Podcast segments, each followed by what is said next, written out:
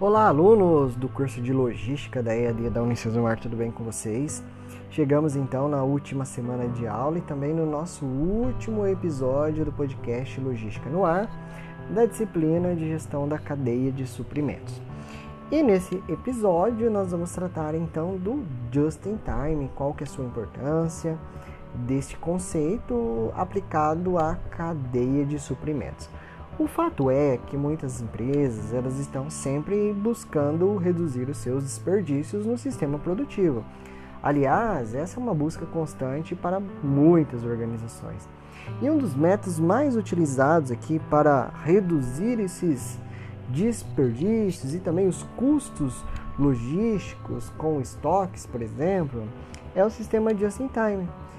E esse é um sistema que consiste basicamente entre um alinhamento da cadeia de suprimentos com o planejamento da produção, recebendo apenas aquilo que é necessário em termos de matéria-prima para que a produção possa ser realizada em um determinado período de tempo.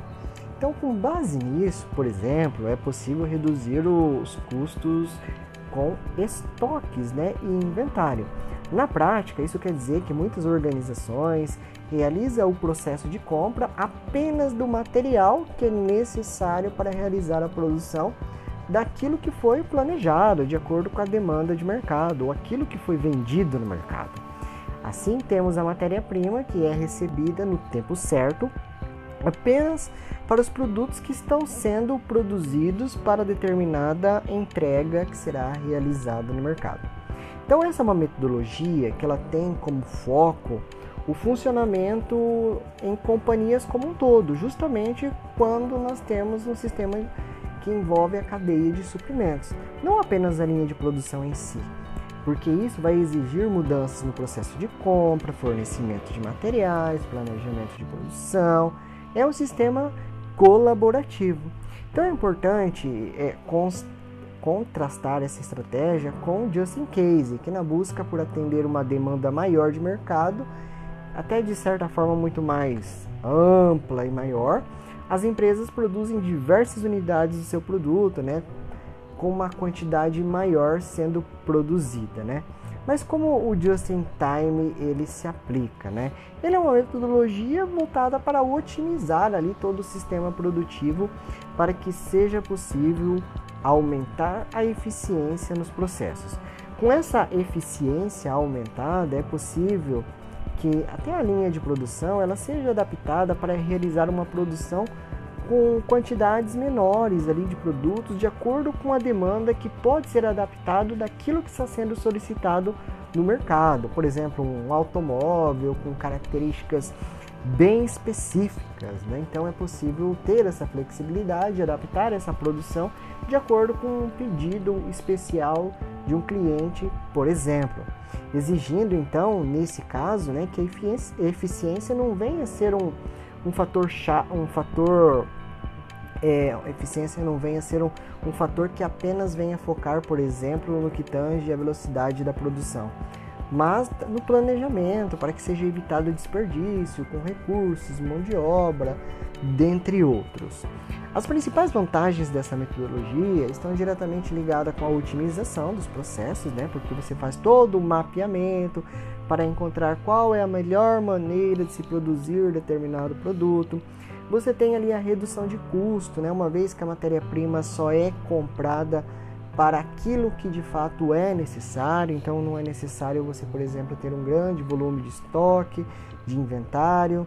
Você pode ter um sistema colaborativo com parceiros e, com base nisso, você vai precisar somente daquilo que é necessário para a linha de produção.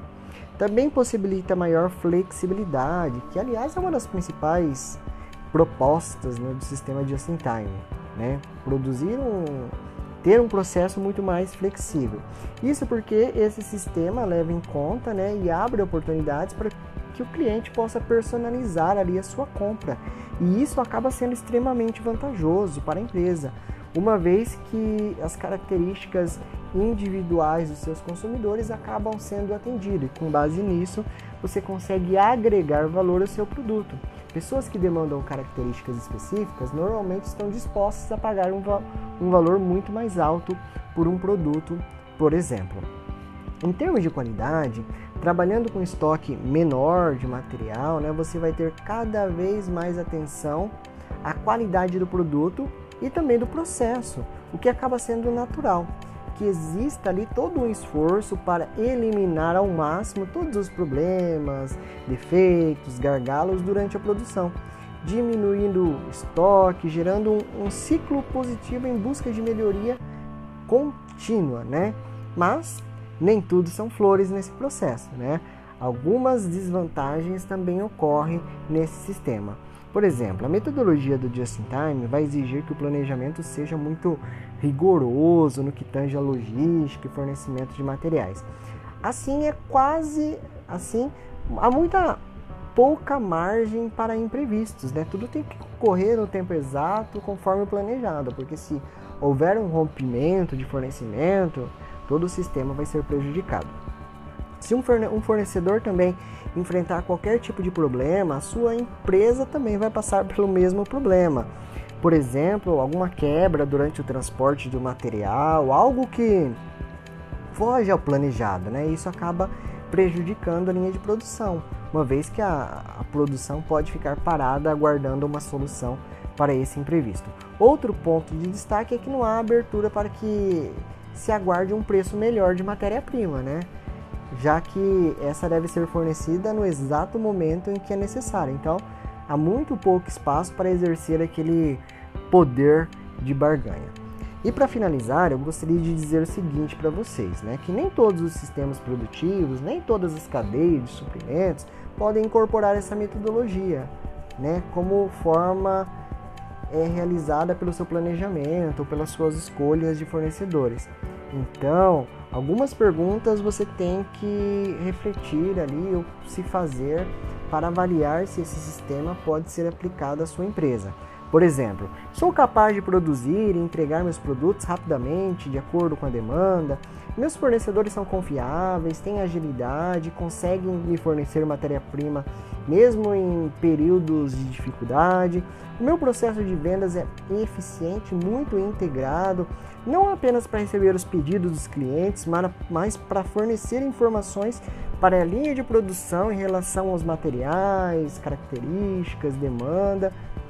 Eu tenho total entendimento da forma da demanda do meu consumidor, considerando o tempo e as variações de mercado. Então, respondendo essas perguntas, você vai conseguir repensar então todo o seu planejamento acerca de logística. Então, para implantar um sistema de just-in-time é necessário primeiramente repensar todos os espaços, organizar os seus objetivos, pensar em métricas como KPIs, né, para avaliar os indicadores de performance da empresa. A comunicação tem que ser muito clara, os funcionários têm que passar por treinamento, capacitação, desenvolvimento. Certo? Então é isso, meus caros alunos. Encerro por aqui. Um grande abraço a todos vocês e nos vemos na nossa aula. Até lá. Tchau.